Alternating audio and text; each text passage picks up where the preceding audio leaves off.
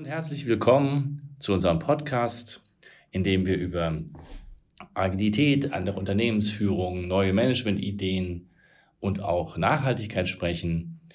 Ich bin Boris Gloger und ich sitze hier zusammen mit Ricarda und Matthias von Team Wille. Und ich habe die beiden kennengelernt auf einer kleinen Konferenz, der Manage Agile, als sie, nicht stimmt gar nicht, auf dem PM-Forum haben wir uns mhm. kennengelernt. Auf dem PM-Forum haben wir uns kennengelernt, wo sie von Team Wille erzählt haben und der Tatsache, dass ihr Soziokratie bei euch im Unternehmen eingeführt habt. Und das fand ich so spannend. Ich wollte mal mit euch ein bisschen ausführlicher darüber reden, was ist eigentlich Soziokratie, wie funktioniert das überhaupt, ähm, was macht das mit Mitarbeitern, was macht das mit einem selber, ist das Unternehmen dann gefährdet, wenn alle mitmachen? Und ich dachte, wir reden einfach mal ein bisschen über Team Wille und was macht ihr so und wer immer von euch anfangen möchte, was ist ein Team Wille eigentlich und wer seid ihr?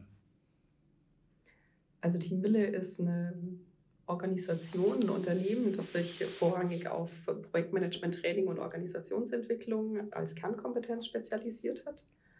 Ähm, das ist das, was zur Unternehmensgründung 2001, ähm, damals noch als One-Man-Show von unserem heutigen Geschäftsführer, bis heute aber durchzieht. Also der hat damals auch gestartet mit dem Thema Projektmanagement und das ist auch als Kernkompetenz geblieben. Und ja, alle anderen Themen drumherum, die dabei sind. Projekte finden statt in Umgebungen, die sich verändern, Themen, die sich verändern, also immer auch eine Organisation, die sich verändern muss, Menschen, die sich verändern müssen, die mitzubegleiten. Und das war schon immer unser Blick auf Projekte. Und so sind auch die drei Bereiche entstanden. Und was ist deine Funktion, Ricarda? Was machst du hier? Ich bin Mitglied des Unternehmensführungskreises, des Unternehmensführungsteams. Ähm, ich lebe privat seit ja, längerer Zeit, als ich bei Team Wille beschäftigt bin, mit Johannes zusammen, äh, mit dem Geschäftsführer und Gründer von Team Wille und habe deswegen auch ja, die, die Entwicklung von Team Wille einfach schon ganz früh mitgekriegt. Also die ersten Überlegungen, den ersten Mitarbeiter einzustellen, ja, wann verdoppel ich mich als Einzelunternehmer ähm, und ja, dann auch den Wachstum, das Wachstum das erste mitbekommen und ja, glaube ich, war dann Nummer fünf oder sechs in den festangestellten Reihen, die hier mitwirken durften. Genau. Matthias. Genau, ähm, ich bin seit 2017 bei Team Wille, ähm, hauptsächlich in dem Bereich agiles Coaching unterwegs, mhm. Organisationsentwicklung. Ähm, wo sind wir da vielleicht auch hergekommen? Ähm, wir haben ähm, agil vielleicht am Anfang sehr stark als Methodik begriffen und als Projektmanagement-Methodik begriffen und sind dann irgendwann dazu gekommen, ähm, dass sich die Organisation drumherum verändern muss, dass da andere äh, Mechanismen wirken müssen, wenn man so eine Methodik losgelöst reinbringt. Ähm, genau, und das ist eigentlich meine Hauptbeschäftigung, dass ich als agiler Coach Teams, Führungskräften ähm, und äh, je nachdem, wie groß diese Organisation drumherum um dieses Team ist, helfe, ähm, die begleite, berate, unterstütze, ähm, agile Methoden einzuführen, mhm. beziehungsweise agile Organisationen aufzubauen. Super. Was das dann bedeutet. Und macht ja ähnliche Sachen wie wir. Ja. Wir haben jetzt mittlerweile eine Größe von ungefähr 55 bis 60 mhm. Leuten. Wie groß seid ihr? Ziemlich vergleichbar. Also wir haben Stand heute 52 festangestellte Mitarbeiter an zwei Standorten. Der Hauptteil sitzt hier in München und ähm, ein kleines Team sitzt in Hamburg und arbeitet dort mit Kunden zusammen. Wie seid ihr, also ihr seid ja, wenn ich es jetzt richtig verstanden habe, seid ihr ja eigentlich unternehmensgeführt, oder? Also Unterne Entschuldigung, Unternehmer geführt. Ihr habt einen Gründer, mhm. du, genau. du Ricarda, machst sogar mit, also ihr seid eigentlich so ein Gespann. Ein Stück weit vielleicht, vielleicht auch nicht. Also jetzt reine Annahmen, nicht ist alles mhm, verkehrt. Okay. Kann ja alle sein. Interpretation. Genau, ist alles Interpretation. Und ähm, was hat euch gekitzelt zu sagen, ich, ihr wollt es anders machen als der klassische Ansatz? Weil mit Projektmanagement klassisch angefangen, das heißt, mhm. da war noch nicht viel mit Agilität wahrscheinlich. Und ja, also ich glaube, also ich komme, also es war A, keine bewusste Entscheidung. Mhm ähm, sondern es war die Überzeugung aus den, aus den eigenen Werten raus. Also egal ob, ähm, also wenn Johannes jetzt hier sitzen würde, dann würde er dir erzählen, ähm, wie er sich damals ähm, nach einem Ausbildungs- bzw. Studienplatz umgesehen hat. Er hat ein duales Studium bei, äh, bei Audi gemacht und mhm. wo du irgendwie nur reingekommen bist, wenn du einen bestimmten Notendurchschnitt hattest, wo sie die High Potentials gesucht haben, die sie dann aber schon sehr zielgerichtet auch ausgebildet haben und äh, ins Studium geschickt haben. Das heißt, von vornherein war dieser Weg vorgegeben, in diesem riesen Konzern zu sagen, und du wirst später mal Führungskraft in diesem und jenem Bereich. Und das war zumindest das, wie er es erlebt hat als, als, als junger Mann und ähm, immer gesagt hat, das kann doch nicht sein, dieses Unternehmen ist so grandios, das hat so viele Möglichkeiten und ich muss von vornherein, weiß ich schon, dass ich da später irgendwann landen werde und dass ich vielleicht gar nicht die Chance habe, die anderen Felder alle kennenzulernen. Das Zweite war, dass er eine wahnsinnig hohe Unzufriedenheit wahrgenommen hat, bei Menschen, die in einem sehr erfolgreichen und wahnsinnig tollen Unternehmen gearbeitet haben. Also Audi, ja, auch großer anerkannter Automobilhersteller, tolle Fahrzeuge, wahnsinnige Anhängerschaft, viel Leidenschaft und trotzdem begegnest du ganz vielen Mitarbeitern, die keine Lust haben, die nörgeln, die meckern und eigentlich aber in so einem grandiosen Umfeld leben. Und er hat sich damals gefragt, warum ist denn das so? Und ähm, ich will nicht in diesem Umfeld arbeiten und hat sich daraufhin selbstständig gemacht. Ich selber bin von meiner Ausbildung her ursprünglich Erzieherin, Sozialpädagogin, habe irgendwann eine Zusatzausbildung als Erlebnispädagogin und Outdoor-Trainerin gemacht. Und also ich, mein Lieblingsbeispiel, als damals ein Kollege anfing mit Agilität und was das denn ist, war meine Abschlussprüfung als, als Trainerin. Und wir standen mit 120 Trainingsabsolventen, Trainerabsolventen ähm, international zusammengewürfelt in einem Hochseilgarten und wir mussten ein Vehikel basteln über eine Woche. Dieses Vehikel musste über den Hochseilgarten fahren. Es hatte bestimmte Anforderungen, die, wir erfüllen mussten. Also einer musste drinnen sitzen, es musste vier Räder haben, es musste lenkbar sein, es musste, musste, musste. Und wir haben in unterschiedlichen Teams gearbeitet, die sich nicht gesehen haben und bestimmte Synchronisationspunkte haben. Also das war eine klassische Sozialpädagogen, Erlebnispädagogik, Aufgabenstellung, erlebnisorientiertes Lernen und das ist das, wo ich herkomme. Also ich komme aus der Befähigung, ich komme aus der Sozialarbeit mit Kindern, Jugendlichen, jungen Erwachsenen, generationsübergreifend, wo es immer darum ging, Menschen zu befähigen und ihnen das Zutrauen zu geben, etwas zu schaffen und etwas zu machen, was sie vielleicht selber gar nicht gesehen haben, dass sie es können oder dass es möglich ist. Es ist ja verrückt. Die Viola Klein, mhm. die Gründerin von Saxonia Systems, mhm. ist auch mal Pädagogin gewesen, also Kinderpädagogin. Und ich selber habe auch lange, lange im Kindergarten gearbeitet. Es ist faszinierend. Vielleicht gehört es dazu. Vielleicht muss man Spaß an den Kindern haben, um später mit Erwachsenen spielen zu können oder sowas. Ja, und ich glaube, die Grundüberzeugung, also wenn du in die Pädagogik reinschaust und Maria Montessori zum Beispiel nimmst, ja. also sie ist ja mit das beste Beispiel, wie es darum geht, lerne die Verantwortung zu übernehmen und lerne mit den Konsequenzen umzugehen. Und das ist jetzt was, was definitiv nicht die letzten zehn Jahre entstanden ist, sondern pädagogische Grundhaltung, die du, die du vermittelt bekommst und die auch schon echt alt ist, älter als Agilität. Na, definitiv, das hat auch mit Agilität erstmal gar nichts zu tun, sondern also ich erinnere mich noch, wie, wie Ken Schwabe immer gesagt hat, es geht ja eigentlich nur darum, Menschen ernst zu nehmen und als Erwachsene zu behandeln und die Verantwortung dazulassen, wo sie eigentlich hingehört. Hm, genau. Und äh, das war mit ein Grund, warum ich zum Beispiel Scrum gut fand. Weil es gar nicht um die Methode ging. Mhm. Methode war das Werkzeug, um das wieder machen zu können. Ja. ja. Also bei mir, ich komme aus einem völlig anderen Bereich. Ich war vorher, also ich bin studierter Historiker, habe an der Uni gearbeitet als wissenschaftlicher Mitarbeiter, wo man einerseits völlige Freiheit hat. Also mir hat niemand meinen Tag bestimmt, mir hat niemand gesagt, was ich zu tun habe. Aber gleichzeitig war das ein fürchterlich hierarchischer Laden. So, die Deutsche Universität, äh, wenn man ein bisschen böse ist, der letzte Bereich, in dem der Feudalismus überlebt hat. Und ähm, ich habe mich da wissenschaftlich schon immer irgendwie mit Organisationen auseinandergesetzt und geguckt, ähm, wie haben sich NGOs entwickelt ähm, von, von den 50er Jahren bis, bis heute. Und ähm, habe da irgendwo diese Affinität zur Organisation an sich gehabt und geguckt, ähm, wie ja, wie verändern sich da Leute, wie verändern sich Ideen, wie verändern sich Organisationsformen mit Ideen und wie spielt es zusammen? Und habe eben aus diesem Blick, ich hatte immer Glück an der Uni gehabt, mit netten Leuten und mit ähm, netten Chefs und Chefinnen ähm, zusammenzuarbeiten. Aber ich wollte aus diesem Betrieb Wissenschaft irgendwie raus, eben mhm. auch weil er so unglaublich hierarchisch ist.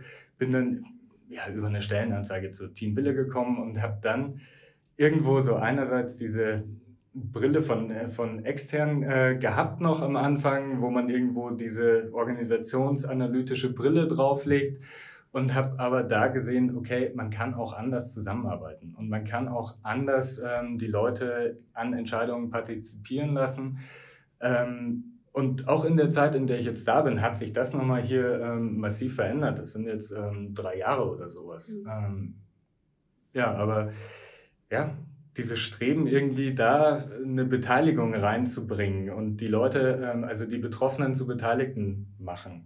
Das ist, glaube ich, das, was uns da immer wieder antreibt. Ja. Und wie war denn der Prozess jetzt? Also, weil ähm, auch du erzählst mhm. ja, vor drei Jahren warst du schon mal anders als jetzt. Mhm. Und du hast erlebt, wie ihr angefangen habt vor jetzt fast 20 mhm. Jahren. Wir haben es bald 20-Jähriges feiern, wenn es 2001 gegründet hat. ähm, wie ist denn der Prozess gewesen? Also die, die, die mhm. Phase des Unternehmens? Grob. Ja. Geht ja jetzt nicht um die also ich überlege gerade, wo so ein, wo für mich so ein Meilenstein war. Also 2011, als ich, ähm, als ich angefangen habe, waren wir zu fünf, fünf Festangestellte, wovon spannenderweise auch echt noch zwei weitere neben mir da sind, ähm, die auch einen ganz spannenden Blick, glaube ich, darauf haben, auf die Entwicklung, die wir gemacht haben. Wir haben über verschiedene Zufälle, gutes Auftreten, gute Wirkung, gute Reputation, die wir hatten, ähm, bis 2013, 2014 sehr stark Mitarbeiter aufgebaut. Also das waren somit unsere wachstumsstärksten Jahre, sei es umsatzmäßig, wie aber auch mitarbeitermäßig, sodass wir innerhalb von zwei, drei Jahren auf 30, fast 45 Mitarbeiter zeitweise oben waren. Ähm, in der Zeit haben wir uns extrem wenig um unsere eigenen Prozesse und unsere eigenen Strukturen gekümmert. Mhm. Also das war wirklich nur ein Bewältigen der Anfragen und ein Bewältigen der Anfrageflut. In der Zeit haben wir auch noch umfirmiert. Also die Firma hieß ja früher Willkommen Salt, ähm, aus, zusammengesetzt eben aus Wille, Kommunikation und Consulting. Und immer wenn wir beim Kunden waren und es hieß, wie heißt eure Firma gleich? Also Willkommen Salt. Und man hat das dann erklären müssen, warum die Firma so heißt. Und das war wahnsinnig umständlich. Und dann haben wir 2013, 2014 gesagt, so, wir setzen uns zusammen und wir schauen erstmal, wer sind wir eigentlich? Also diese Beschäftigung mit der eigenen DNA. Wir haben ähm, uns überlegt, was sind unsere Kernwerte, was macht uns aus, wie sind wir, wie wollen wir uns aber auch zu Mitbewerbern abgrenzen. Wer sind eigentlich unsere Mitbewerber? Also wir waren alle in ganz unterschiedlichen Feldern tätig.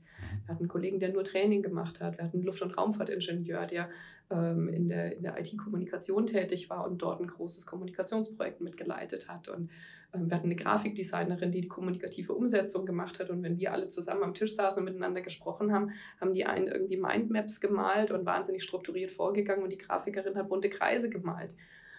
Das Schöne war damals schon vom Inhalt her und von der Kommunikation miteinander haben wir immer einen wahnsinnig wertschätzenden Umgang gehabt und haben versucht, immer zu verstehen, was der andere sagen will und ausdrücken möchte. Und das ist uns in der Zeit verloren gegangen, als wir so einen starken Mitarbeiteraufbau hatten. Also weil wir einfach nicht den Fokus drauf haben konnten. Das heißt, wir haben uns ähm, über eine Great Place to Work Befragung, an der wir teilgenommen haben, zeigen lassen, spiegeln lassen, wie werden wir gesehen als Unternehmen. Und das, was ähm, damals Johannes und ich eigentlich fürs Unternehmen wollten, überhaupt nicht wiedergefunden. Mhm. Ähm, weil das, was wir drin gesehen haben, auch die Freiheiten, auch mitzugestalten, auch mitzuentscheiden, eine völlige Überforderung gewesen ist. Natürlich wie denn auch. Wir hatten keine Führungsstrukturen, wir haben irgendwie überlegt, naja, was machen andere Unternehmen und welche Unternehmen kenne ich? Ich habe selber früher auch bei Audi gearbeitet in der strategischen Personalentwicklung und dachte mir, naja, klar, also das, was man da kennengelernt hat, kann man ja hier auch irgendwie versuchen und hatten auf einmal Geschäftsfeldleiter, Geschäftsfeldverantwortliche, was auch total strange war und was nie geflogen ist. Und 2015 haben wir dann gesagt, okay, wir möchten ein Programm starten, wie wir die Unternehmen, die Unternehmensorganisationsseite uns selbst, aber auch das, das Individuum und das Team stärken können und entwickeln können. Und wir haben ein Führungsentwicklungsprogramm beschrieben und geschrieben, wo wir einzelne Mitarbeiter aus der Organisation angesprochen haben und gefragt haben, ob sie mit uns diesen Weg gehen wollen. Also einmal individuell sich zu entwickeln, dann aber als Führungsteam mhm. fürs Unternehmen, aber auch die Organisation. was uns damals gut gelungen ist, wir haben wirklich auf der grünen Wiese angefangen. Also durch das, dass Johannes nie fest in der Organisation gearbeitet hat, haben wir immer grüne Wiese gehabt und konnten uns und glaube ich können auch heute immer noch frei von Unternehmensrestriktionen, die andere Organisationen haben, Ideen einbringen und können sagen, Mensch, lass uns das ausprobieren, weil er ist dadurch nie sozialisiert worden, sondern das sind eher wir, die sozialisiert worden sind. Aber wir haben in dem, der eigentlich letztendlich die Verantwortung fürs Unternehmen trifft, die totale Freiheit, Dinge zu tun und Dinge auszuprobieren, weil er es ja nie in einer negativen Besetzung erlebt hat. Und ähm, haben dann im Rahmen dieses Führungsentwicklungsprogramms auch gesagt, was sind denn Organisationsformen, die uns zusagen, die wir kennen. Damals kam gerade das erste Buch über Holacracy raus, damals nur in Englisch. Und eine Maßnahme, die wir gemacht haben, war, wir haben, ich glaube, 35 Exemplare bestellt und haben die allen Mitarbeitern zur Verfügung gestellt und haben gesagt, lest euch das durch, gefällt euch das, sagt euch das zu. Haben uns dann in einem Prozess von fast einem Dreivierteljahr mit unterschiedlichen Organisationsformen beschäftigt und haben aber dann auch festgestellt, dass die, dass die Organisation nicht so reif ist, dass wir, wir uns das zutrauen, aber auch der Organisation das zutrauen, dieses für uns sehr komplex wirkende Organisationskonstrukt einzuführen. Also du meinst jetzt Holocracy? Genau. Mag vielleicht feige, nicht mutig genug gewesen sein, kann sein. Was wir aber gemacht haben, war, dass wir an dem Gedanken, an diesem Grundgedanken der Beteiligung immer, immer festgehalten haben. Und wir haben heute auch Führungskräfte, mhm. wir haben disziplinarische Teamleiter, die sich aber eher in der Rolle eines Entwicklungscoaches verstehen sollen und müssen. Das ist Wunsch und Anforderung.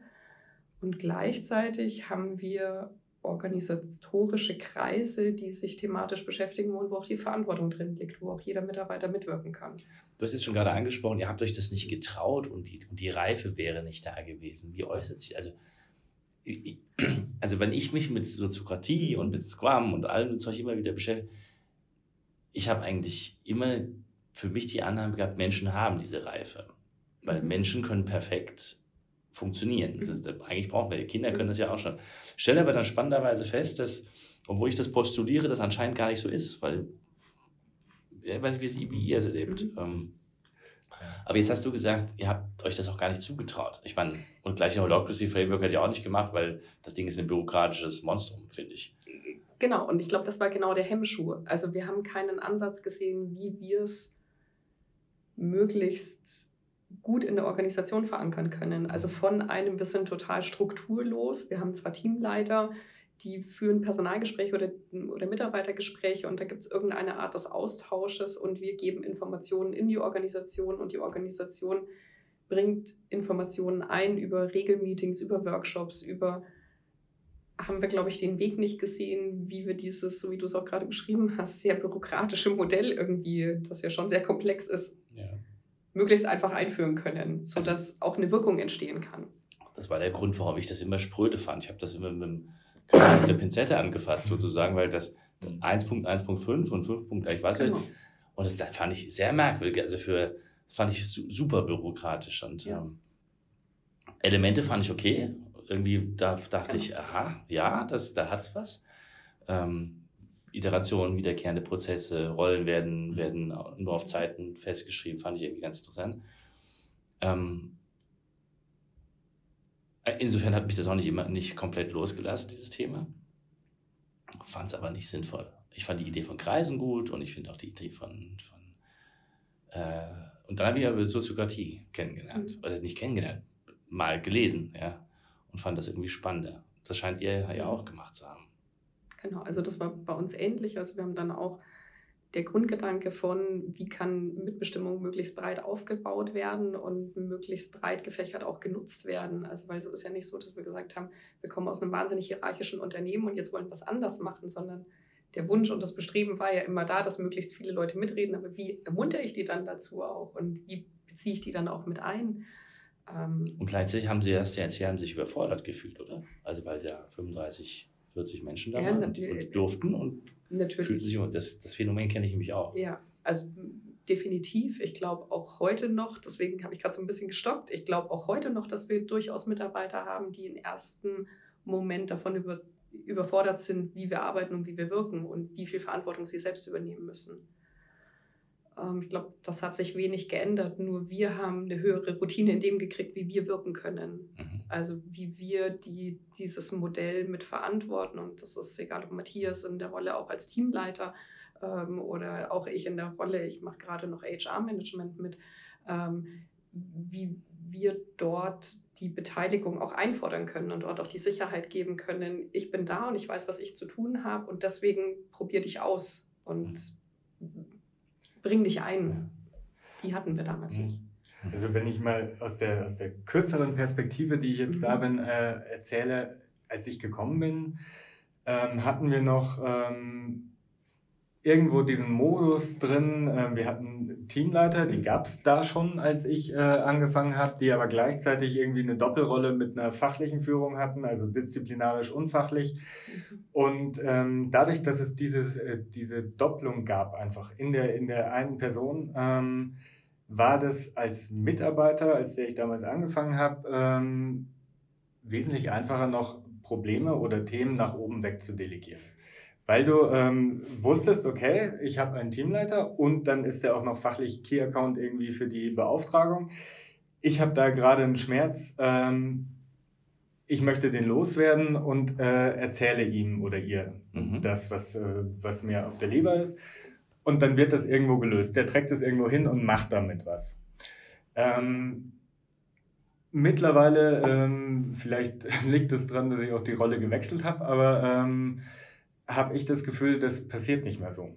Ähm, und das äh, liegt, finde ich, schon dran, dass wir das Kreismodell ähm, intensiver leben und, und verankert haben. Also diese Kreise sind 2018 dann tatsächlich formalisiert worden im Sinne von, es gibt jetzt einen Kreis, der sich für Unternehmensführung zuständig fühlt, einen, der Personalentwicklung oder Innovation macht und einen, der für Kundenbeauftragung, Produkt ähm, verantwortlich ist. Und man kann zu diesen Kreisen hinkommen und kann da mitmachen. Ähm, beziehungsweise man wird äh, dazu aufgefordert, auch tatsächlich seinen Schmerz da einzubringen. Und da kommt eben nicht mehr automatisch die Antwort, verstanden, machen wir, sondern Problem angekommen, vielen Dank für das Problem äh, was ist denn dein Lösungsvorschlag? Und diesen Modus haben wir irgendwie internalisiert. Ich kann es nicht an irgendeinem bestimmten Akt festmachen. Das waren sicherlich irgendwo die, die Etablierung der Kreise, aber ähm, wir lernen dabei ähm, immer auch stetig dazu, dass wir das auch wirklich weiterleben und weiterentwickeln und diese Beteiligung dann ja, zum Fliegen kriegen.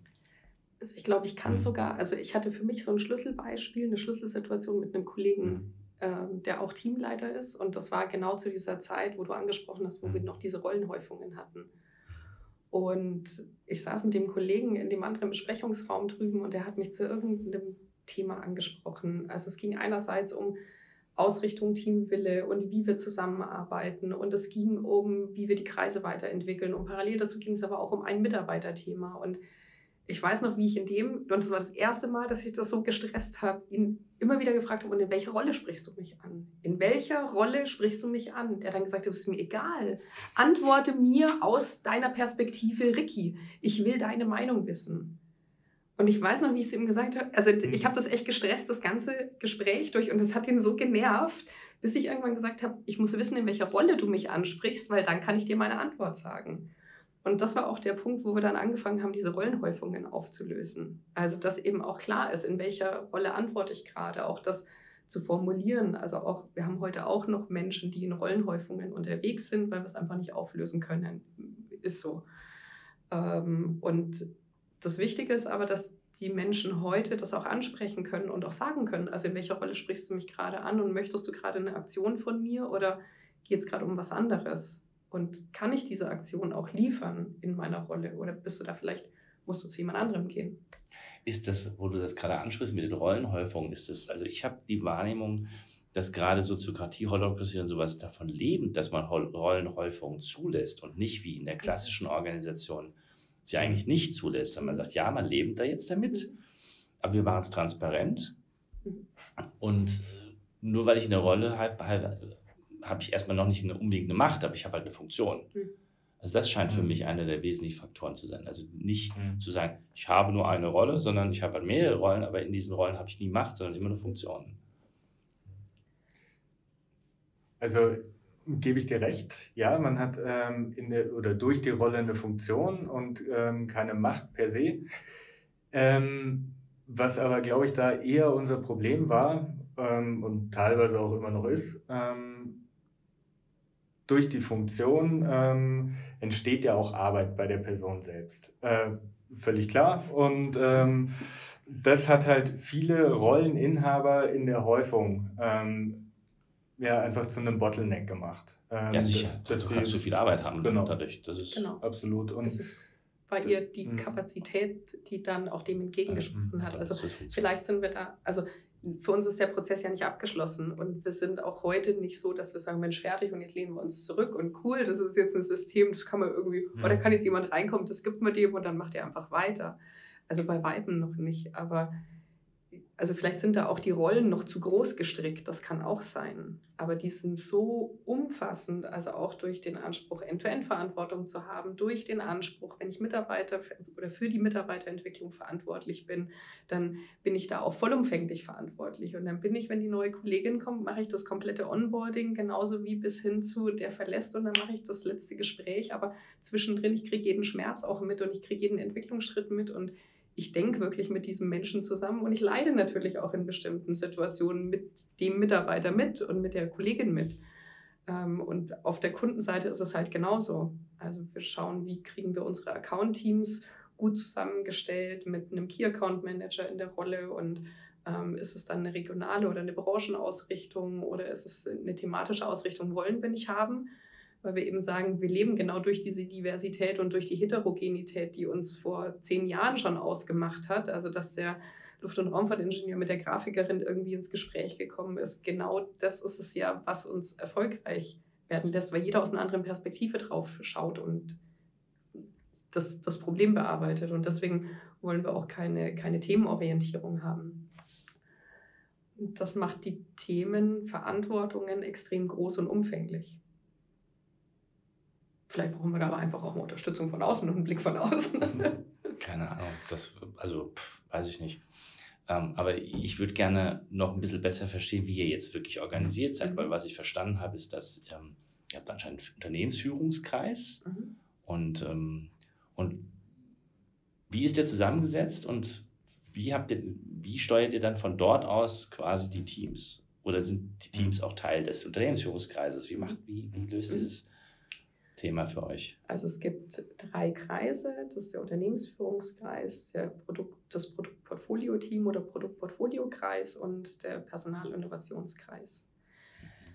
In dem Produktportfolio-Kreis, also ich fange mit dem an, der schon am längsten auch, ich glaube, so läuft, wie wir es uns auch wünschen oder wie wir es uns von Anfang an gewünscht haben ähm, werden Produkte entwickelt, da gibt es Produktverantwortliche, ähm, Produktmanager, ähm, es gibt Key Account Manager, Account Manager, es kann aber auch jeder Mitarbeiter in dieses einmal in der Woche stattfindende Treffen kommen, wo es eine Standardagenda gibt. Ähm, da gehen wir durch jede unserer Produktfamilien durch, also Projektmanagement, Training, Organisationsentwicklung, was sind neue Anfragen, gibt es Veränderungen, ich kann aber auch als Mitarbeiter hinkommen und kann sagen, Mensch, ich habe einen Änderungswunsch und mhm. ich möchte gerne ein anderes Projekt oder Mensch, ich habe mitgekriegt, Matthias hat mit einem tollen, spannenden Auftraggeber telefoniert. Ich würde gerne mit Matthias zusammen das mhm. Thema machen.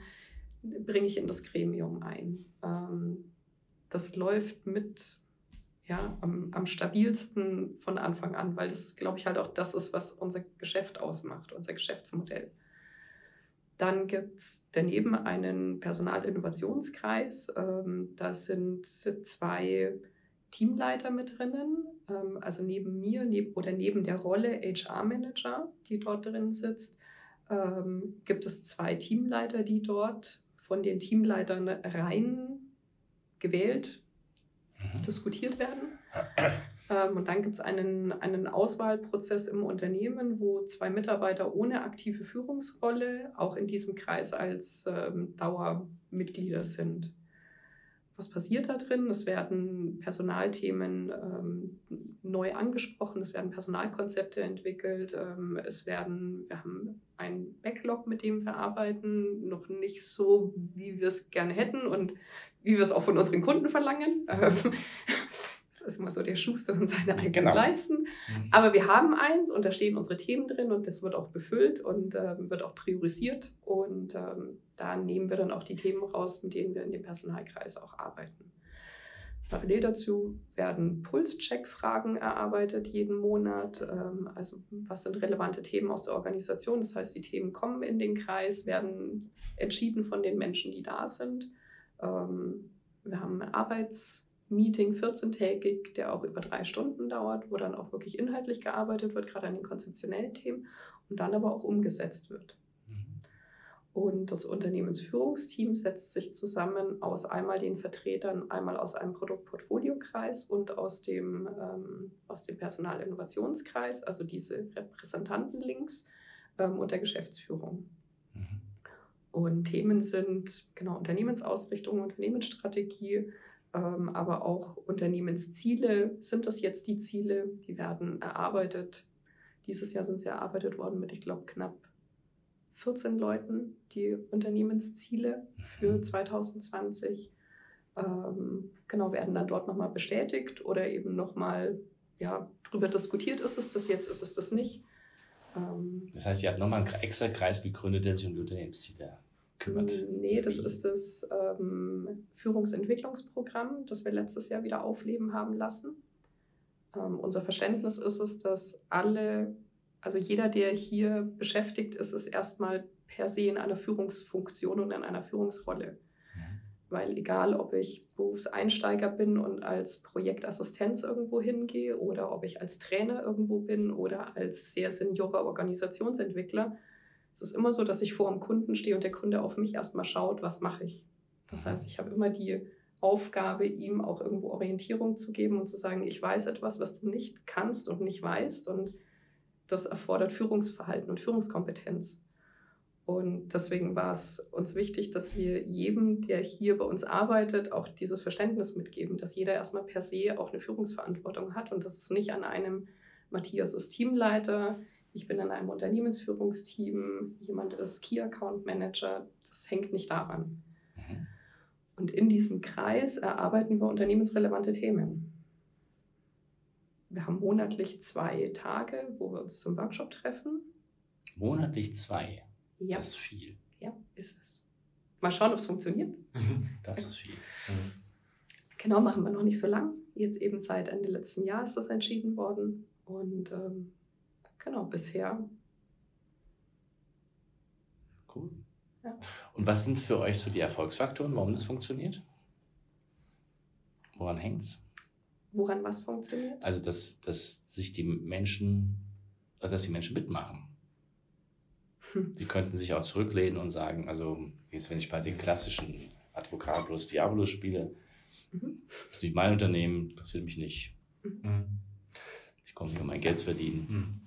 Also das ist eine, eine tricky Frage. Also ich glaube nämlich einmal, ähm, das hängt an den Menschen, die, die dann da sind und äh, wie die vielleicht vorher schon sozialisiert sind. Bei manchen äh, funktioniert das extrem gut. Die, die kommen hier an und sagen, ich will irgendwo mitmachen. Ähm, und das andere funktioniert dann über langfristige ähm, Befähigung. Also ich sag mal, äh, Berufseinsteiger oder so hat das vielleicht noch nicht gelernt oder ähm, noch nie gemacht, dass er äh, in, irgendwo mitentscheiden darf. Ähm, dem muss man diese Möglichkeiten aufzeigen und immer wieder spiegeln.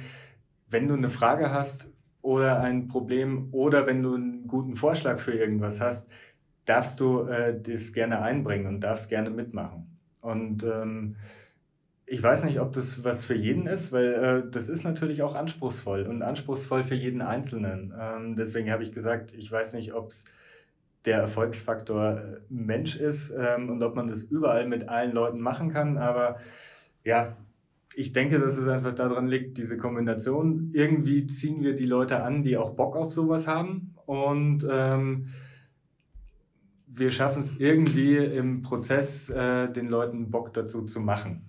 Ähm, und das ist was Tolles, weil man irgendwie auch sieht, ja, ich bringe da einen Punkt ein und da passiert was damit. Und ich darf daran weiterarbeiten an dem Thema. Also wieder die, die Sache Betroffene zu Beteiligten machen. Ähm, simples Beispiel, wir haben jetzt gerade mit unserem Fuhrpark, ähm, wir haben so Poolautos, die wir nutzen können, um zu Kundenbeauftragungen zu fahren. Da laufen ähm, Leasingverträge irgendwann Mitte des Jahres aus. So, ähm, den Schmerz hat jemand eingebracht und gesagt, Leute, äh, Leasingverträge und wir, wir haben vielleicht dann zu wenig Autos oder sowas. Äh, jetzt hätte sich ein Geschäftsführer hinstellen können und sagen können, ähm, die Autos, die wir dann haben, reichen oder ähm, wir kaufen einfach neue Autos.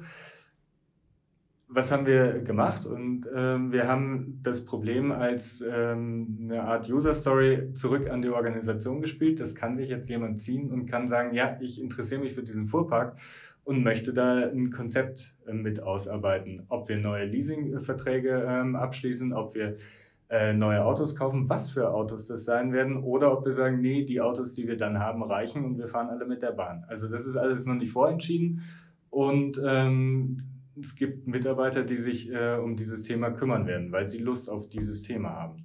Und jemand anders, ähm, der interessiert sich nicht die Bohne für den Fuhrpark, was völlig okay ist, äh, hat aber ein hohes Interesse an Datenschutzthemen und möchte die vorantreiben. Und da haben wir auch jemanden, der unglaublich engagiert diese Themen vorantreibt. Hallo Medik. Ja. Genau, und ich glaube, äh, so funktioniert es, dass man eben diese Möglichkeiten aufzeigt, ähm, sich an, an verschiedensten Themen zu engagieren und mitzumachen. Ich glaube, ein weiterer Punkt ist, die Leute, also die konkreten Themen und die auch mit einzubeziehen. Das andere ist, Teamwille verliert natürlich auch ganz viele Leute. Also es ist nicht so, dass wir eine Organisation sind, jeder kommt hier rein, jeder ist super happy und oh, toll, endlich darf ich mit dabei sein und ja, ich darf mitmachen. Es ist so, wie Matthias auch gerade gesagt hat, es ist schon auch anstrengend, bei uns Teil davon zu sein. Also die Anforderung an jeden, der hier herin ist, ist, also unsere Kernwerte sind menschlich, anspruchsvoll und neugierig und das fordern wir von jedem ab. Also ich glaube, bei uns erkennst du nicht, wer ist in Anführungsstrichen Chef oder wer hat mehr Macht und du erkennst auch nirgends, dass Macht irgendwo ausgespielt wird in bestimmten, egal ob über eine Rolle, über eine Zugehörigkeit, über was auch immer. Ich glaube, das findest du hierin einfach nicht. Und wenn, dann wird dir das sehr schnell gespiegelt von der Organisation, weil wir durchaus auch sehr mutige Mitarbeiter und Mitarbeiterinnen haben dass jetzt an der Stelle was falsch gelaufen ist oder anders gelaufen ist als sonst. Falsch, Fragezeichen. Aber es ist anders gelaufen als sonst. Hat aber auch zur Folge, wenn ich das von Leuten immer wieder einfordere, zu sagen, sei menschlich oder guck mal, das sind deine Potenziale oder wie wirkst du beim Kunden oder wir waren zusammen in einem Workshop, ich habe dich so erlebt, du hast mich so erlebt. Also ich will nicht behaupten, dass wir eine total strukturierte Feedback-Kultur haben, aber wir tun es halt, wenn wir wenn wir gemeinsam unterwegs sind. Und das ist auf der einen Seite schon manchmal hart, weil du halt genau die blinden Flecken vor aufgezeigt bekommst, die du halt nicht sehen willst. Und dann gibt es Menschen, die für sich entscheiden, ich möchte aber weiter im Rahmen meines Johari-Fensters genau da unterwegs sein, dass ich die Dinge auch weiterhin nicht gespiegelt bekomme. Und es gibt Menschen, die setzen sich damit auseinander und die entwickeln sich dann auch weiter. Und die bleiben auch hier und die gestalten dann auch mit. Und ich finde schon, dass du merkst, wenn neue Kolleginnen und Kollegen reinkommen, es gibt irgendwann so einen, so Klickmoment und dann sind die ganz, ganz präsent. Also das siehst du von neuen Kolleginnen und Kollegen, siehst du erstmal eine Zeit lang nichts, unabhängig von der Seniorität. Und irgendwann sind die da, sind präsent, machen mit, nehmen sich die Themen und dann, dann gestalten die auch mit. Also ich glaube, es ist so ein bisschen. Ja. Gibt es eine Zeitspanne, wie lange das ungefähr dauert? Die ist absolut unterschiedlich. Natürlich, wir sind alle äh, verschiedene Persönlichkeiten und ich bin jetzt nicht der Typ, der ursprünglich ähm, irgendwo reinkommt und sagt, hallo, hier bin ich, äh, hört auf mich. Äh, aber irgendwann kommt eben der Moment, wo man diese Möglichkeit sieht, erkennt und ähm, dann vielleicht auch von den Kollegen den notwendigen Schubs kriegt, um zu sagen, ja, ich ziehe mir ein Thema oder ich nehme mich dessen an und bringe mich hier an welcher Stelle auch immer ein. Ich glaube, es hat viel auch mit Aufmerksamsein mhm. zu tun. Also welchen Blick haben mehrere Menschen und das ist jetzt, also ich könnte jetzt nicht mal sagen, welche Menschen das sein sollen, aber ich glaube, wir haben sehr aufmerksame Menschen, die hier Führungsrollen übernommen haben. Und es hat sich eine Kultur entwickelt, dass wir auch untereinander sagen, Mensch, also wir machen zum Beispiel vergleichende Durchsprachen. Bedeutet, das sitzen, im Moment haben wir zwölf operative Führungskräfte, sitzen da und sprechen in regelmäßigen Abständen über alle Menschen, wie sie sie wahrnehmen und wie wir auch selber wahrgenommen werden und wie, wie wir das erleben, was hier passiert. Und ähm, da tauschen wir uns darüber aus, wie nehmen wir zum Beispiel jemanden wahr, der gerade mal zwei, drei Monate hier war. Und äh, wenn ich dann sage, Mensch, also das war doch klasse und ich glaube, da ist ganz viel Potenzial dafür, dieses und jenes Thema, da haben wir doch ein Thema, wollen wir nicht auf die oder den zugehen, dann passiert das auch unmittelbar. Und äh, also das meine ich mit aufmerksam sein. Ich glaube, wir sind ganz, ganz wachsam und ganz vorsichtig, ähm, was Menschen können und wo sie sich stärkenorientiert hier auch einbringen können und versuchen das möglichst optimal zu nutzen. Wie oft macht ihr solche Durchsprachen? Äh, viermal im Jahr. Also ihr nehmt euch viel Zeit, um eure Organisation ähm, ja. quasi zu shapen, umzugestalten, mhm. zu gestalten, nicht umzugestalten, zu gestalten, mit den Leuten zu arbeiten. Jetzt seid ihr ja eine Projektorganisation, also oder eine Consulting-Organisation. Nicht wirtschaftlich. Mhm, absolut nicht. Das wäre jetzt die nächste Frage gewesen, weil der klassische Unternehmensberater-Job äh, bedeutet fakturieren, fünf Tage die Woche am besten. Mhm. Das, wir sitzen ja hier in der Gegend, wo eine ganze Menge von diesen Läden da sind. Die machen das genauso. Mhm. Die sind doch alle anders als wir. sind aber nicht mehr oder nicht weniger erfolgreich als wir. Also wir haben natürlich auch eine Projektkapazitäts- und Bedarfsplanung. Wir wissen auch, was bringt uns ein Projekt und welche Tagessätze haben wir wie wo. Aber es gibt darunter keine Budgetierungsebene. Mhm. Also wir haben ein, wir wissen, wo, unsere, wo unser Umsatz letztes Jahr lag, wir wissen mit wie vielen Menschen, wir wissen, was jeder Mensch, egal ob in einer internen Funktion oder in einer Kundenfunktion oder Kundenrolle, wissen, was uns dieser Mensch kostet und wie viel er auch einbringen muss im Durchschnitt, damit dieses Unternehmensergebnis stimmt. Und das ist unsere Planbasis. Ist bestimmt jetzt Mickey Maus mäßig dargestellt. Ich glaube, wenn Johannes hier sitzt, würde, würde mir jetzt gegen Schienbein treten. Ah. Ähm, also der, der macht auch überwiegend die Finanzplanung. Ähm, und das ist, also klar, der hat noch ganz andere Gedanken dahinter, aber das ist so Mickey Maus mäßig dargestellt also da gibt es keine andere Budgetebene mehr. Das heißt nicht, mhm. Matthias für sein disziplinarisches Team hat dieses Budget und der Key Account Manager XY muss dann Matthias Mitarbeiter so verplanen, damit sie lukrativ sind. Mhm. Und Habt ihr ein Grundvertrauen, dass das funktioniert? Ja. Also ich glaube, das hängt auch viel damit zusammen ähm, mit dem Anspruch, den jeder hier ähm, an, also nicht Führungskräfte an Mitarbeiter, sondern auch die Mitarbeiter untereinander dass man versucht, wirtschaftlich zu sein. Mhm. Und ähm, ich sag mal, äh, den Anspruch hat, erstmal kostendeckend zu sein und dann zu versuchen, natürlich auch irgendwie dieses Plus, was uns das Ganze äh, überhaupt erstmal ermöglicht, zu erwirtschaften. Ähm, da haben wir, weil wir auch in einer, versuchen, in einer End-to-End-Verantwortung beim Kunden unterwegs zu sein, dass jeder eigentlich weiß, wie mache ich eine Auftragsklärung, wie stelle ich ein Angebot, wie leiste ich das, was in dem Angebot drinsteht, ab und äh, hinterher kann ich auch noch die Rechnung schreiben. Allein dadurch, dass man ähm, die Mitarbeiter dazu befähigt, das zu tun, ähm, kommt so ein ganz anderes Bewusstsein dafür zustande, was, ähm, was bringe ich ein, wie handle ich wirtschaftlich und ähm, was muss ich denn tun oder ähm, machen, um irgendwo ja, meinen Beitrag zu leisten für das Kollektiv, also für die, für die ganze Firma. Und ähm, das klingt jetzt relativ hart äh, abrechnungstechnisch wieder, aber ähm, naja, dadurch habe ich eben einen Überblick über meinen Deckungsbeitrag und was ähm, kann ich äh, dazu beitragen, eben um uns dieses ganze, ähm, den ganzen Spaß obendrauf ähm, zu ermöglichen.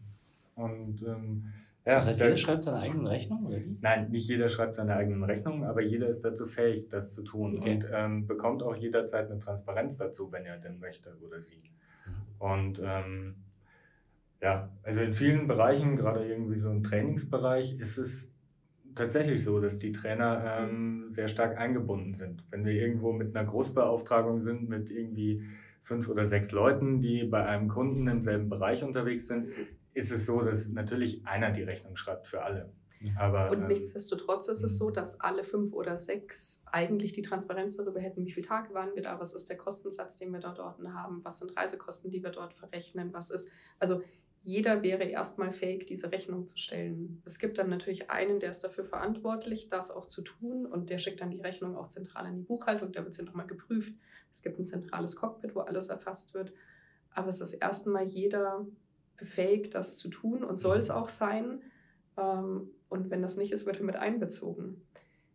Ich glaube, es hängt auch ein Stück weit mit daran, an unserem, ich musste lachen, als du angefangen hast zu, zu erzählen, Matthias, weil wir, glaube ich, auch ein bisschen ein anderes Erfolgsbeteiligungsmodell haben. Ja.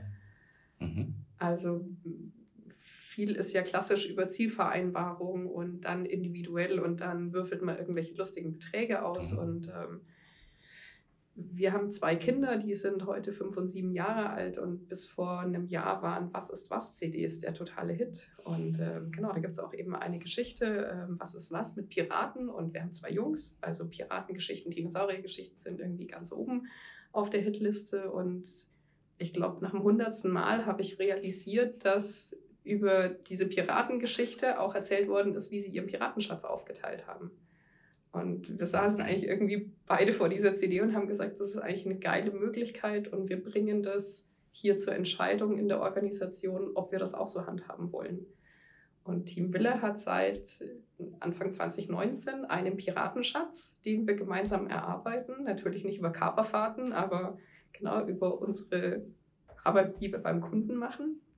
Und dadurch erarbeiten wir diesen Schatz, diese Schatztruhe, die sich monatlich füllt wo auch fast zweimonatlich darüber Auskunft gegeben wird, wo stehen wir da, also in der Fakturierung, im, im, im, Umsatz, was bedeutet das perspektivisch für den Jahresgewinn, auch mit positiver Ausprägung und negativer Ausprägung.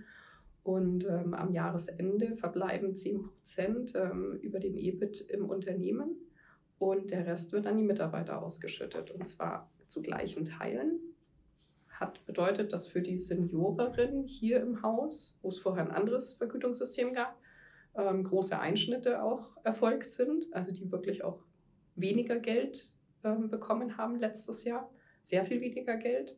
Ähm, aber die Junioren und die internen ähm, Funktionen dafür entsprechend mehr bekommen haben. Und Hintergedanke war, dass wir gesagt haben, es macht hier jeder in der gleichen im gleichen Engagement-Level seinen Job und in der gleichen Motivation. Das ist ja erstmal egal, ob ich ganz jung bin oder ganz alt bin, ob ich ganz unerfahren oder ganz super erfahren oder ob ich intern hier unser Office-Management mache oder ob ich Buchhaltung mache. Das ist völlig Jacke wie Hose.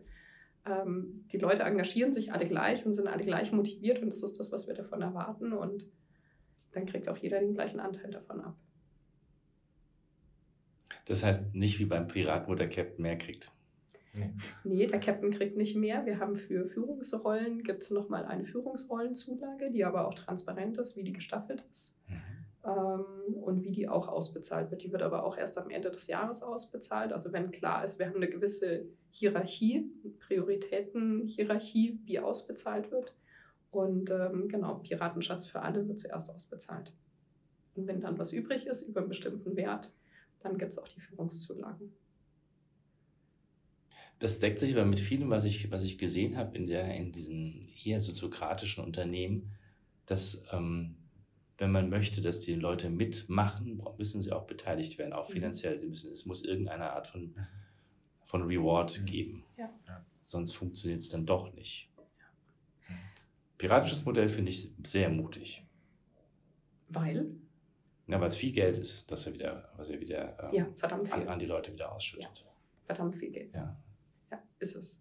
Also definitiv, aber deswegen ist auch. Also das heißt aber am anderen Schluss, ihr benutzt die andere Consulting-Regel, ich kann entweder sammeln und dann auf Sicherheit spielen oder ich schieße alles wieder raus und muss am nächsten, nächsten Jahr beim Erfolg wieder hinterherrennen. Wir sammeln extrem viel. Also, also gesagt nur 10 Prozent, da bleibt nicht ja, viel übrig zum Sammeln. Oben drüber doch. Ähm, also wir haben, also ist ja auch über Bundesanzeiger ersichtlich. Sieht man ja, also genau, wir haben ähm, ein Eigenkapital von, von 1,5 Millionen im Moment. Ähm, und ich glaube, oh Gott, Johannes würde mich wieder steinigen, ich glaube, eine Eigenkapitalquote gerade von 43 Prozent, die also im Vergleich zu anderen Consulting-Unternehmen extrem hoch ist. Habe ich aber auch. Wir haben keine, ja, also wir haben keine Leasing, wir haben keine, also unsere Büromöbel sind alle gekauft. Also das sind Ja. die Dinge, die wir uns dadurch leisten, durch das, dass wir sagen, wir fakturieren halt nicht anders. Also wenn ich nicht auf Mann und Maus runterrechne, dann kann ich halt auch immer fürs Kollektiv die, schöne Dinge kaufen Genau. und schöne Anschaffungen machen. Das machen wir ähnlich. Also ich Genau. habe ich hab das Prinzip, ich muss ein Jahr im Überleben dürfen können. Genau. Wenn kein Mensch mehr äh, arbeitet. Also Ja. wenn wir uns alle einschließen, müssen wir ein Jahr genug Geld haben. Also Ja. wir schaffen es nicht ein Jahr. Ich auch, wir auch nicht ganz, aber Genau, aber also da, das ist auch die Philosophie dahinter. Also wir müssen, glaube, sechs Monate überleben können, dass keiner wirklich einen Handschlag tut und dann können, geht's. Ja. Genau. ja, ist eine andere Denke. Ich glaube, ähm, ist einer der wesentlichen Faktoren zu sagen, ich schaue nicht immer auf die Kosten, sondern ich schaue, dass vorne was reinkommt. Klar, jetzt sind die Kosten sind wichtig, sicher, aber ich denke nicht in Kosten. Also ich denke nicht in Genau, Kosten. du darfst nicht in Kosten denken und nicht in dem denken, was geht mir jetzt dadurch flöten, wenn ich dieses oder jenes mache. Und glaube, das ist halt tödlich für irgendeine Entwicklung in Unternehmen. Das ist ja eigentlich sehr, eine sehr agile Haltung, weil es ist Abundance. Es gibt eigentlich von allem genug. Mhm. Das ist meine Behauptung. Es gibt da draußen genug Arbeit, es gibt genug Geld, gibt sowieso zu viel bei Minuszinsen. Also es ist eigentlich alles da. Ähm, wie organisiert er jetzt die Projekte? Also wie kommen die rein?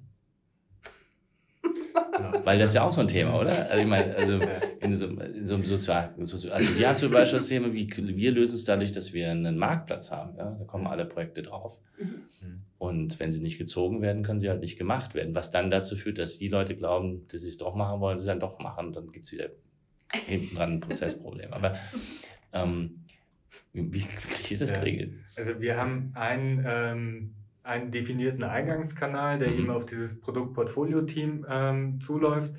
Und da wird eben jede Woche besprochen, was ist an neuen Anfragen da, was ähm, ist davon bewältigbar und ähm, wer hat denn Lust und, und Zeit, um es zu tun.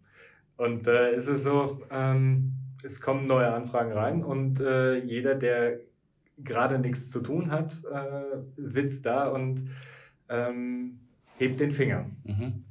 Genau.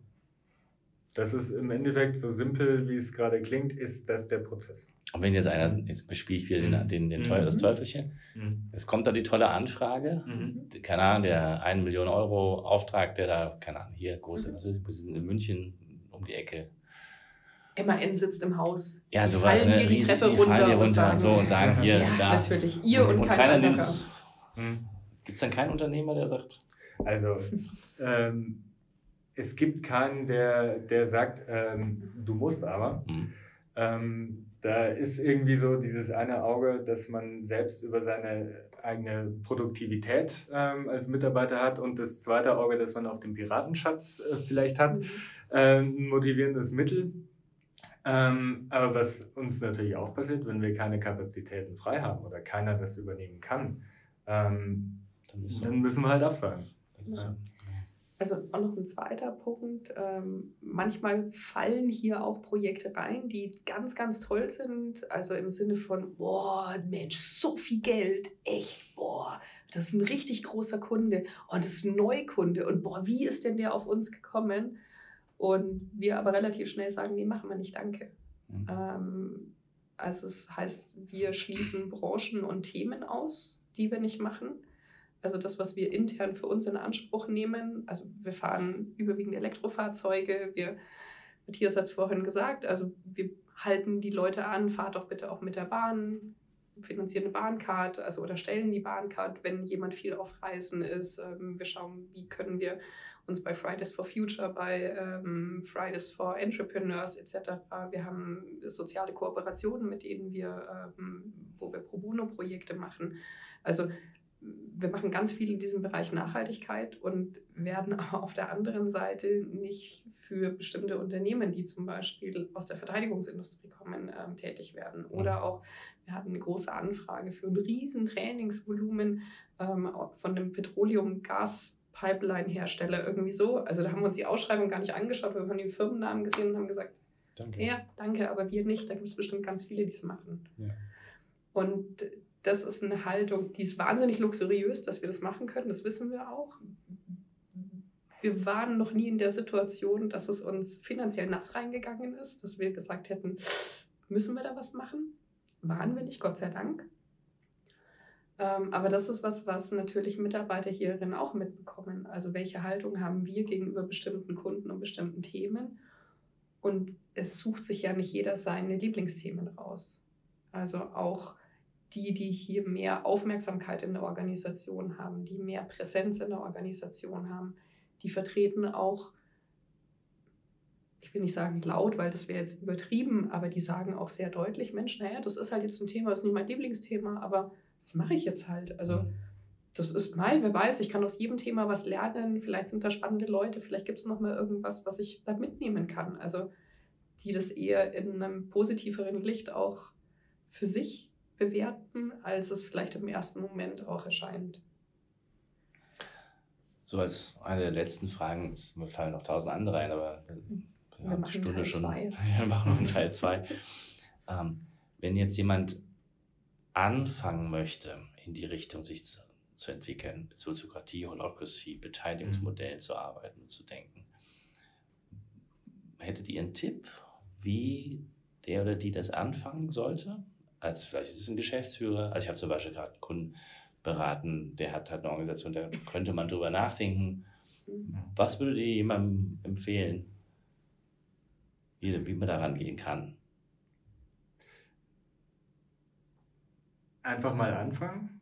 Also so, so neunmal klug, dass es klingt, aber einfach mal ausprobieren und sich ähm, selber aber ähm, auch die, die Freiheit geben, das weiterzuentwickeln. Also dass man ähm, in bestimmten Abständen iterativ eben drauf guckt, was äh, läuft denn da gerade gut und was müssen wir vielleicht anpassen und was hat überhaupt nicht geklappt und was müssen wir ändern. Also diese, ähm, diese Adaptionsmöglichkeit, die auch unglaublich viel Druck rausnimmt, ähm, dass man es sofort von Anfang an perfekt machen möchte und dann ähm, über, seine eigene Perfekt, äh, über seinen eigenen Perfektionismus stolpert. Äh, das würde ich äh, empfehlen und sagen, einfach mal ausprobieren ähm, und aber diese, diese Anpassungsschleife immer wieder einbauen. So alle Vierteljahr oder alle halbe Jahr? Oder? Ähm, je nachdem, wie es, ähm, wie das äh, Unternehmen gestrickt ist, was da, weiß ich nicht, vielleicht auch Produktzyklen oder, oder ähm, andere Zyklen, die es im Unternehmen geben kann, ähm, die kann man sich vielleicht zur Maßgabe nehmen. Wir haben hier ähm, für wirklich die großen Sachen ähm, einen vierteljährlichen Zyklus, mit dem wir arbeiten und ich glaube, damit fahren wir auch ganz gut. Aber das kann für ein anderes Unternehmen ähm, sinnvoll sein, da alle Wochen drauf zu gucken. Also deswegen würde ich da nicht sagen, ähm, muss man irgendwie einen bestimmten Takt einhalten. Mhm. Ja, ich glaube, also was uns geholfen hat, ist die eigene Überzeugung also du hast gerade gesagt, du hättest ein Unternehmen, an das du gerade denkst. Ähm, die Frage ist immer, warum will ich es machen? Mhm. Also will ich es machen, weil es wirklich meine eigene Überzeugung ist, meine eigene Haltung widerspiegelt und auch das widerspiegelt, wie ich, und da unterscheide ich jetzt nicht zwischen beruflicher Kontext und privater Kontext. Also ist es das, wie ich möchte, dass mit mir als Mensch umgegangen wird und wie ich in einer Organisation wirken sollte, wirken können sollte? Und ist es das, wohinter ich auch wirklich stehe. Also nur der Grundgedanke. Ich muss kein ausgefeiltes System haben. Ich brauche keine Prozesse bis zu Ende diskutiert und aufgeschrieben haben. Aber ist die Grundidee, die dahinter steht, wirklich die Haltung, die ich wieder authentisch wiedergeben kann und hinter der ich stehen kann, egal in welcher Diskussion. Damit bindest du es aber im Grunde wieder zurück an, den, an das Individuum. Es wird nur dann funktionieren, wenn der Einzelne es wirkt, mhm. also wirklich, wirklich will, weiß ich nicht, ob man das so sagen kann, aber dass, dass er sich auf den Weg machen möchte. Genau, aber irgendwann gibt es ja den einen Entscheider, der sagt, Boris, komm, ich möchte das mit dir diskutieren oder liebes Team Wille, Team, komm mhm. bitte, ich diskutiere das mit euch. Es gibt diesen einen Entscheider, mit dem wir diskutieren. Vielleicht sind es auch zwei, drei Entscheider. Es ist jedes Individuum, das dieses Thema anpackt, für mich erstmal der Stellvertreter für dieses Thema. Und nur dann kann ich eine Schneeballwirkung haben und nur dann kann ich eine Wirkung bei anderen erzeugen, die vielleicht die Systematik nicht kennen, die die Wirkungsweise nicht kennen, die nicht wissen, was sie damit erreichen können oder was damit auch passieren soll. Ich braucht die eigene Überzeugung und ich meine, vielleicht lernen wir da von dir auch noch was. Ich habe heute noch leider keine Systematik erlebt, wo ich keine Geschäftsführer mehr habe. Also das ist halt einfach das deutsche Recht. Ich bin entweder in, der, in der AG oder ich habe einen GmbH-Geschäftsführer und der GmbH-Geschäftsführer ist halt in letzter Instanz der, der dafür verantwortlich ist und der den Kopf dafür hält. Eine Genossenschaft kannst du noch versuchen zu bauen. Das Kann geht ich? noch. Okay, ja, stimmt, fair. Es gibt die einen, das ist meiner, meines Wissens, ich bin kein, kein ähm, Jurist, ja. ist, glaube ich, die einzige Variante, wo das geht. Wo das ganz ohne GF geht. Stimmt. Aber die, selbst die Genossenschaft müsste, aber du musst, glaube ich, kommissarischen auch irgendwie auf, aufstellen. Ja, ja aber du hast einen Vorstand auf jeden ja, Fall. irgendwie sowas. Du brauchst, mhm. genau, genau Thema Purpose, genau. Thema Purpose GmbH, was ja jetzt sehr, sehr neu ist, habe ich mich zu wenig mit beschäftigt bisher. Ähm, aber du hast halt leider in Anführungsstrichen immer letztendlich diesen einen, der ja. dir Steine in den Weg legen kann oder auch Steine aus dem Weg räumen kann. Und ich glaube, was bringt es mir, wenn ich drei GmbH-Geschäftsführer habe, die total hinter dem Thema stehen und dann aber im Aufsichtsrat vielleicht jemand sitzt, der doch noch mehr Macht hat und der einfach immer wieder dieses System boykottiert. Ja, das, das, das bestreitet, äh, sagte der, der Lalou in seinem Reinventing Organization. Mhm. Wenn ganz oben einer sitzt, der es nicht will, ist vorbei genau. an irgendeiner Stelle. Wie, wie könnte denn jemand, das ist so die Frage, die ich ähm, mir immer stelle, ähm, also wir haben uns ja alle ich würde jetzt mal sagen, entweder über die Agilität ähm, oder irgendwie anders selbst auf den Weg gemacht. Oder du auch, hast ja erzählt, über die pädagogische Arbeit mit Kindern. Also, also wir haben uns einfach auf den Weg gemacht, weil wir uns auf den Weg machen wollten und irgendwie das alles selbst erfahren, dass sie blutigen Nasen gehauen und richtig machen wir auch nicht alles, ist alles okay. Mhm. Meine Erfahrung ist, ist ähm, die Menschen, denen wir das nahebringen wollen, ich habe schon noch diesen messianischen Anspruch, gebe ich zu, ähm, wie, wie, wie könnten wir denen helfen, dass sie es erleben, dass das geht? Das ist ja mit ein Grund, warum ich diesen Podcast mache. Nicht? Also, mhm. wie können Menschen erleben, dass es anders geht? Also sie können gerne hier vorbeikommen und, und okay. einfach mal, was weiß ich, an einem, an einem Freitagnachmittag äh, oder Freitagmittag, wo, wo hier ganz viele Leute sind, wo, wo wir alle nicht irgendwo bei Kunden sind. Du bist ja heute an einem Tag hier, wo ziemlich tote Hose ist. Aber ähm, da einfach mal gucken und ähm, erleben. Ähm, wie kann man es ihnen noch schmackhaft machen? Ähm, was kann man denn dadurch gewinnen? Man kann motivierte Mitarbeiter gewinnen. Man kann für sich selber als äh, Geschäftsführer, der bisher alle Entscheidungen alleine treffen muss, ähm, Verantwortung abgeben, was ja auch unglaublich entspannend sein kann und irgendwo den, den Stress und den Druck aus dem eigenen Alltag nimmt. Äh, und gleichzeitig, wie gesagt, man kriegt ähm, dadurch eben nicht Probleme in der Regel ins Haus, sondern man bekommt ähm, motivierte Mitarbeiter, die Lust haben und ähm, einem das ähm, mit Vertrauen und mit ähm, Engagement zurückzahlen. Das würde ich sagen, ist so das schlagende Argument auch wenn es nur äh, kurz zusammengefasst ist. Mhm. Also mir ist auch sofort eingefallen, gerne vorbeikommen und schauen. Also ich erlebe es immer wieder, also warum ist mir das als erstes eingefallen? Wir haben immer wieder Trainingsteilnehmer, die in unserer Agile Coach Ausbildung zum Beispiel sitzen, die über mehrere Tage und über mehrere Module, also nicht nur einen Tag hier sein, sondern immer wieder hier sind und die natürlich ganz viel auch mitbekommen. Also Trainingsteilnehmer, die sitzen mit uns in der Küche, die sind mit uns in den Räumen. Also du siehst es hier selber, das ist alles sehr offen. Also teilweise stehen auch Trainingsteilnehmer irgendwo und mir ist es mal passiert, dass ich einen als neuen Mitarbeiter begrüßt habe, obwohl es gar keiner war, weil ich halt länger nicht hier war. Und also es ist hier alles ein sehr offenes und herzliches Miteinander, das du hier erlebst. Und ähm, da kriegen wir schon auch ganz oft die, das Feedback von Trainingsteilnehmern, was für eine Atmosphäre das hier ist. Also vorbeikommen, schauen, Fragen stellen, mit dabei sein. Wir haben auch hm, verstärkt im letzten halben Jahr Kooperationspartner zum Beispiel, die beim, hier bei der Weihnachtsfeier haben wir eine riesengroße Retro gemacht, wo wir gefragt haben, ist das in Ordnung? Der würde gerne mit dabei sein und sich das anschauen. Dann war halt ein Kooperationspartner mit dabei und hat sich das mit angeschaut und war dann, ja, ich glaube, wir assimilieren die Leute irgendwie direkt ins Team und ähm, ja, mit dabei sein, anschauen und dann auch ausprobieren. Also für sich selber einen nicht den großen Wurf erwarten, aber zumindest einen Punkt suchen und sagen, da fange ich jetzt an und da mache ich es. Und kann nur das unterschreiben, was Matthias gesagt hat, anfangen und tun. Nicht zu Ende diskutieren im Sinne, letzten Punkt muss aufgeschrieben sein auf 85 PowerPoint-Seiten. Mhm. Probieren geht über Studieren. Ja, Ja. Erfahrungen machen, Erfahrungen machen, anpassen, Mhm. anders machen, weitermachen. Also diese Angst, ähm, ich lege los und habe noch nicht das perfekte System und das fliegt mir alles um die Ohren. Ja. Ähm, die muss man irgendwo abschütteln und dann einfach mal ja, loslegen, auch wenn es noch nicht perfekt ist, weil ähm, man kann nur besser werden dann durchs Lernen und durchs Erfahren. Mhm. Mhm. Carla, Matthias, vielen, vielen Dank. Sehr War, gerne. war eine tolle, informative Stunde. Danke Ich dir. hoffe, euch hat es auch ein bisschen gefallen. Total. Und lasst uns das wiederholen. Gerne. Vielen Dank. Sehr gerne. Danke dir.